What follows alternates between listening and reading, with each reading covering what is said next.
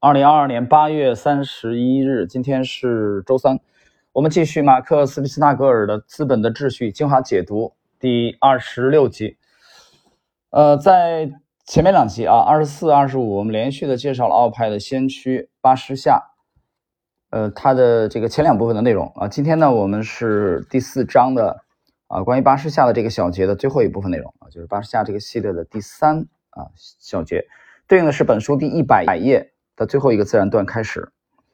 巴什夏通过其作品获得了那个时代人们的广泛尊敬，成为19世纪最具影响力的经济学家之一。他受邀继续为《经济学人》撰稿。此外，他还被任命为法国政治经济学领域的首位大学主席。在1852年，也就是巴什夏去世后的第二年出版的《政治经济学大词典》，就是专门献给他的。巴什夏作为一名作家，并没有得到所有人的尊重。态度乐观些的人们认为他更像是一位思想的集大成者，而不是开拓者。啊，比如说这个经济学家约瑟夫·休比特认为他不是理论家，而是才华横溢的记者。显然，对于那些把浮夸和愚钝视为真正才华的人来说，巴什夏就显得太单纯且容易被理解了。他的命运提醒我们，在他自己的国家，没有人能作为先知，即使是在国际经济学家的行列中。然而，后来其他著名的奥地利经济学家则称赞巴什夏是有史以来最重要的经济学家之一，同时也是价值理论的重要理论家。巴什夏对其风格进行了解释和辩护。他说：“我们总是想对最简单的事实给出最，呃，给出复杂的解释，而且我们认为把简单的事情复杂化才是聪明的。”他相信简单是真理的试金石。停顿一下啊，这这一点关于简单复杂的这个事儿，其实大家去看一下生活中啊，这个这个其实这近些年啊，你你发现其实你身边有很多套路，很多套路。当然你不管这些套路怎么弄，嗯嗯，有一个很这个非常直观的方法帮我们识别，就是你发现真正其实往往是许多有水平的人，他是简而化之，把很多复杂的事情相对简单化。不是老八讲过吗？如果你五分钟不能给我讲清楚为什么要投资一家公司啊，那我就没兴趣了。啊，当然这是这是一种长期的几十年努力之后，自己的这个投资体系完全臻于化境之后的呃简单啊，像这个决战紫禁之巅到了相当的高度以后，呃集大成者的才可以说出这种话来啊。五分钟讲清楚啊，为什么要投一个公司？人家孙正义当时跟马云见面没有多长时间，很快的就决定了。投阿里巴巴，啊，大赚特赚，这这是一个一个一个方向。我们再反过来啊，但是你看很多的坑、很多的陷阱、很多的套路，它往往是把简单的事情复杂化，对吧？三言两语就能写清楚的，其实半页纸能写清楚。他给你搞了十几页的合同协议，然后最关键处对你不利的那些条款，那些字体还特别小。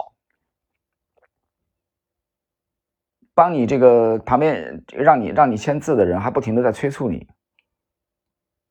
啊，在富丽堂皇的大厅里啊，柜台里头，大家想想这是为什么，对吧？这个你作为一个中老年人，颤颤巍巍的字儿都看不清楚，戴老花镜还在那儿琢磨呢，他就催你赶紧签字。所以，呃，绝大多数的骗子，绝大多数的陷阱有一个特点，就是把简单的事情复杂化。想想是不是这道理？好，接着我们继续啊。随着时间的推移，他会他逐渐变得默默无闻，成为被凯恩斯主义压迫的又一名受害者。在那时，许多主张自由市场的人都面临着被扫地出门的危险。很有意思啊，我们这儿要再停顿一下。呃，被凯恩斯主义压迫的一名受害者，这个巴什夏变得默默无闻。凯恩斯主义其实就是干预主义。我们可以基本上简单的画等号吧，当然也许这样可能稍微有一点点粗暴啊，我觉得差不多吧。这百分之一百是哪有啊？基本上差不多。凯恩斯主义是它主要的经济上是主张这个干预的啊。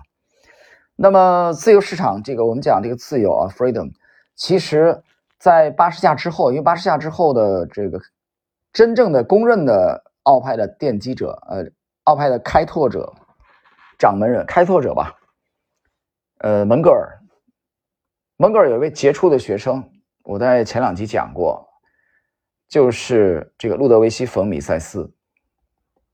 啊。那你蒙格尔是这个米塞斯的导师啊，这不用说了啊。但是米塞斯其实对巴士夏，嗯，比较推崇。大家等会儿在我们这一集的后半部分你会听到啊，米塞斯有一部专著啊，叫《人的行为》啊，那本书有机会去读一读。当然，我估计可能很多人可能读不下来。当然，有人说这个比那个普罗斯特那个啊追忆这个似水年华可能篇幅稍微小一点点啊，但也也是绝对的大部头经济学的这个这个著作。但你要了解米塞斯其人，了解奥派，我觉得《人的行为》这部书你是绕不过去的。那么我们讲到了，呃，谈到这个自由市场，主张自由市场，你巴士夏就主张自由市场。其实主张自由市场，主主张这个竞争，主张企业家精神，这就是奥派的标签，奥派的最大鲜明的特点。这里边其实贯穿始终的有一个关键词，这个关键词就是 freedom，自由。啊，关于自由，我们这里就不展开啊，因为我们今天这一个小节的这个主人公主题是巴士夏，所以我们不能扯太远。那我最后讲一句话。关于 freedom 这个论述，呃，我们简而言之，路德维希·冯·米塞斯就是哈耶克的导师，讲过一句话：怎么定义自由？四个字：私有财产。听清楚了吗？私有财产。所以你到底是不是切实的保护私有财产？那就完全等同于有没有自由。你私有财产只要没有得到切实的保护，嘴上说保护没用的，落到实处，落到行动上，那我就告诉你，这片土地啊，那个经济体有自由。好好想想啊，这是一个非常非常有趣的话题。猛一听浅显，你仔细琢磨琢磨，这里边有很多很多的料，而这些料其实它在我们做宏观分析的时候，做判断的时候，啊。对我们做投资的人、做资管的人，这个是非常非常重要的一个课题。但是我们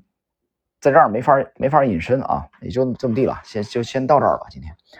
我们继续。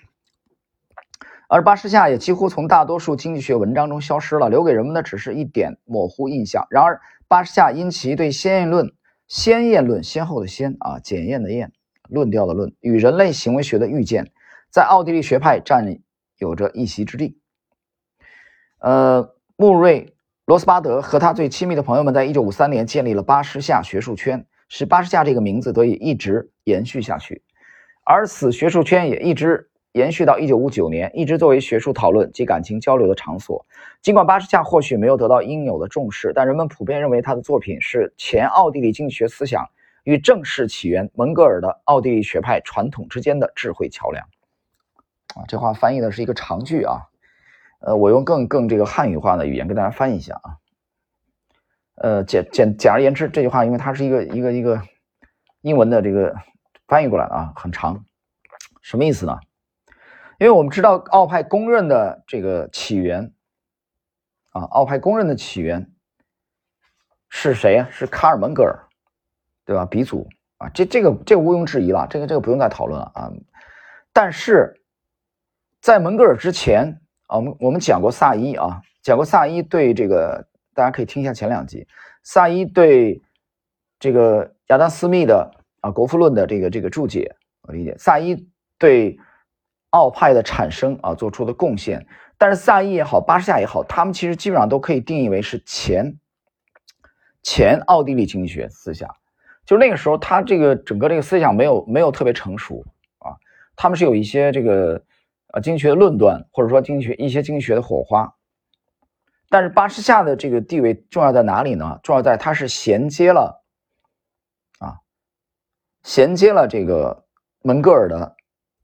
创始人奥派的这个鼻祖的这个这个身份啊，它其实是一个连接的一个桥梁。刚才这句话是这个意思。巴士夏的这个作品啊，我们谈到了他的这个作品啊，在在前面一集大家可以去听一下。我们继续，但是很有趣的是什么？你你等会儿后边会听到啊。蒙格尔对巴士夏也是有保留的，有保留的。我们接着看，如今巴士夏被广泛认为是前奥地利学派的一员，然而蒙格尔并没有接受他，因此他并不认同巴士夏的规范分析方法。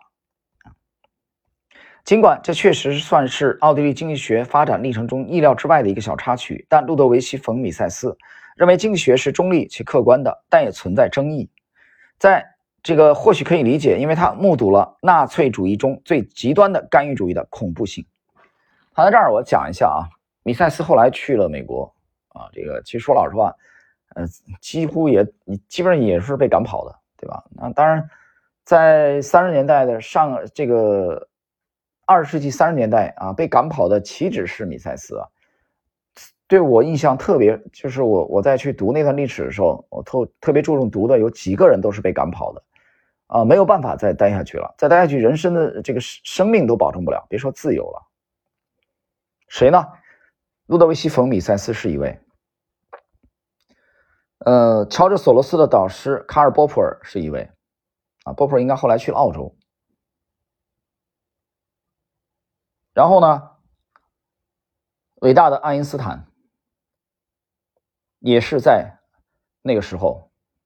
去的美国，因为纳粹啊，在整个欧洲驱逐犹太人、杀戮犹太人，奥斯维辛集中营啊，等等等等。所以，冯米塞斯啊，路德维希·冯米塞斯对这个。纳粹的这种强力干预，他是有着非常非常深刻的切身体会的，啊，这一点呢，我记得之前去解读索罗斯的时候，索罗斯的父亲也是一位智者，啊，曾经从从这个苏东的集中营当中自己啊跋涉，长途跋涉逃出来的，啊，这段经历对索罗斯后来的投资经历影响都非常之大，啊，影响非常之深，所以乔治索罗斯的偶像，精神偶像。啊，他的这个开放，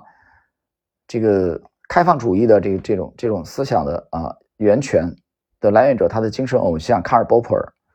伟大的科学家也是思想家爱因斯坦。那么奥派的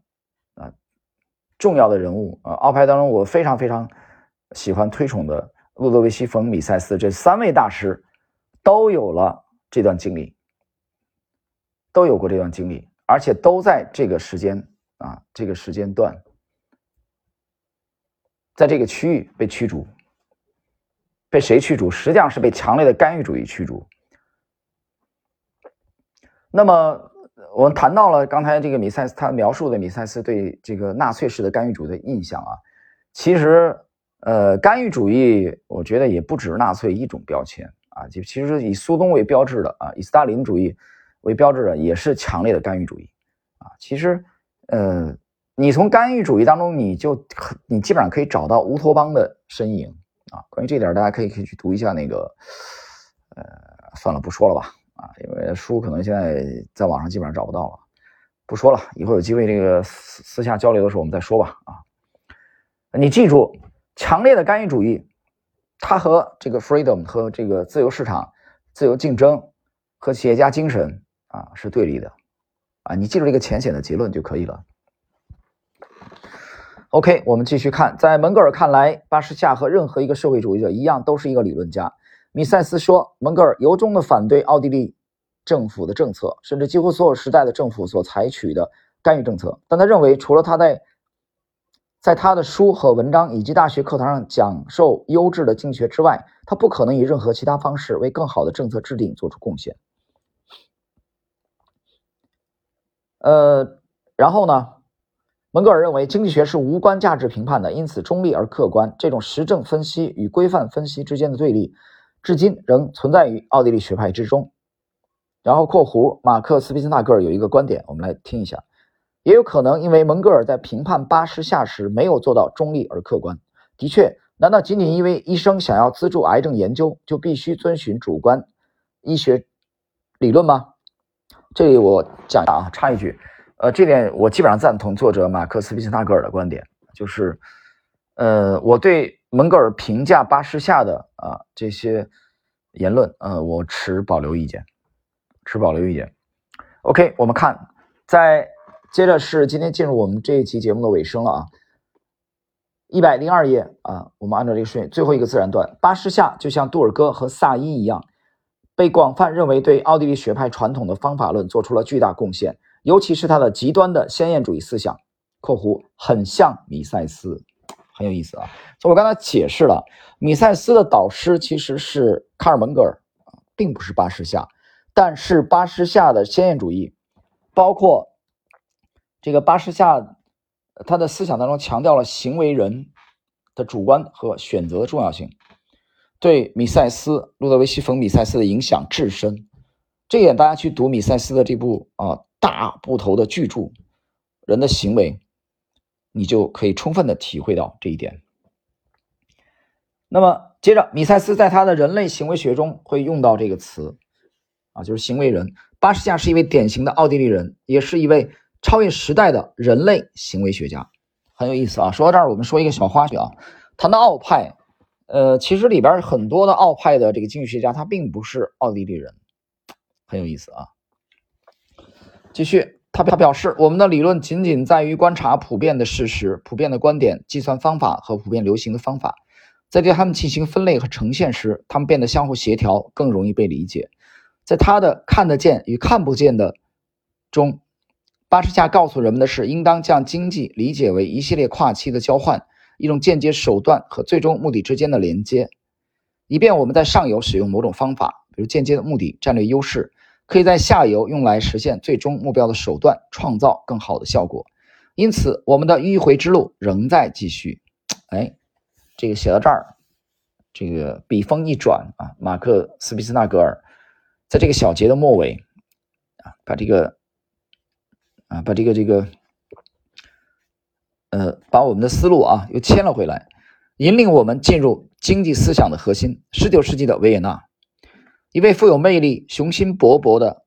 年轻经济学家和记者，他的著作将在这一领域留下不可磨灭的印记，并无意中建立了与其故乡同名的学派。啊，这个人是谁呢？就是巴什夏。谈到十九世纪的维也纳，谈到现在的维也纳啊，这个奥地利的这个这个首都啊，当然很多人呃这个知道奥地利的这个这个维也纳的金色大厅啊，嗯，我对那玩意儿其实兴趣不大啊，没多大兴趣。其实我对维也纳最大的兴趣就是奥派的啊这些先贤们啊这座城市是一其实是一个艺术之都啊。其实二战那个期间啊也是谍报交换的啊制度，有很多的这个这个这个啊特殊的人员在在工作。有以后有机会跟大家再聊啊。但是下一集呃在二十下一集啊我们就会 讲到这个维也纳东西方思想的十字路口。OK，时间关系，我们今天的这个巴士下的最后这个部分啊，第三部分，呃，结束了第四章啊，我们结束了第四章的这个小节，这个小节就是那些应该预见到的啊，独立的这个小节。第四章开篇就讲了前奥地利这个思想学派的一个著名的代表人物巴士下。OK，我们今天这一集就到这里。